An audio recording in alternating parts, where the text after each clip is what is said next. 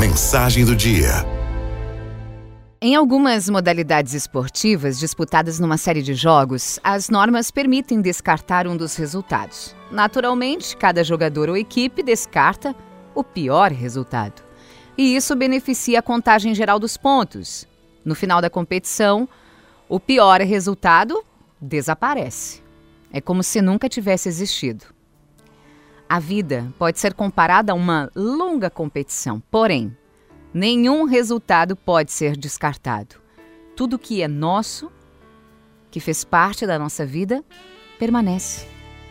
É muito fácil assumir os êxitos e até aumentá-los, aumentar nossas vitórias. Porém, existe a tendência de ignorar os maus resultados para justificar o fracasso ou acusar os outros. Nem por isso os maus resultados desaparecem.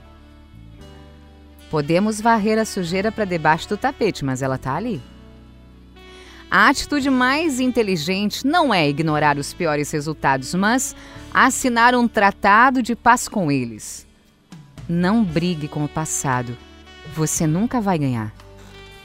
A pessoa madura é aquela que sabe integrar todas as situações, os bons e maus resultados, evitando o otimismo cor-de-rosa ou o negativismo que deprime.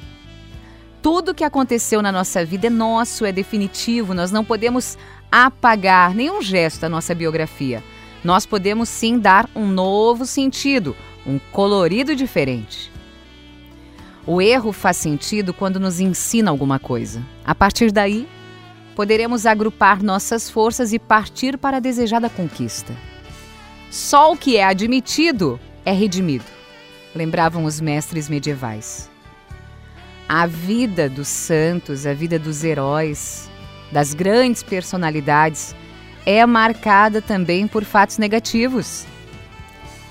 Pelé, um dos maiores jogadores de futebol da história que há pouco nos deixou, não foi aprovado quando fez testes para jogar no Corinthians.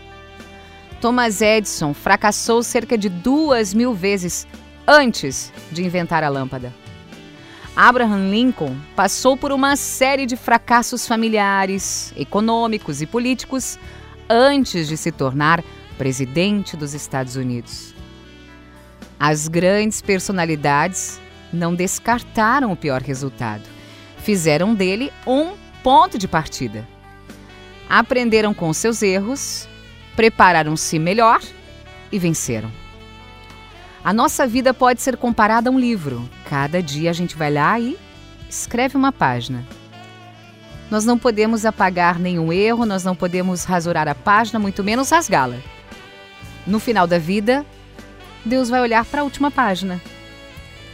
Ele não vai nos perguntar pelo pior resultado, mas vai querer saber se lutamos até o fim.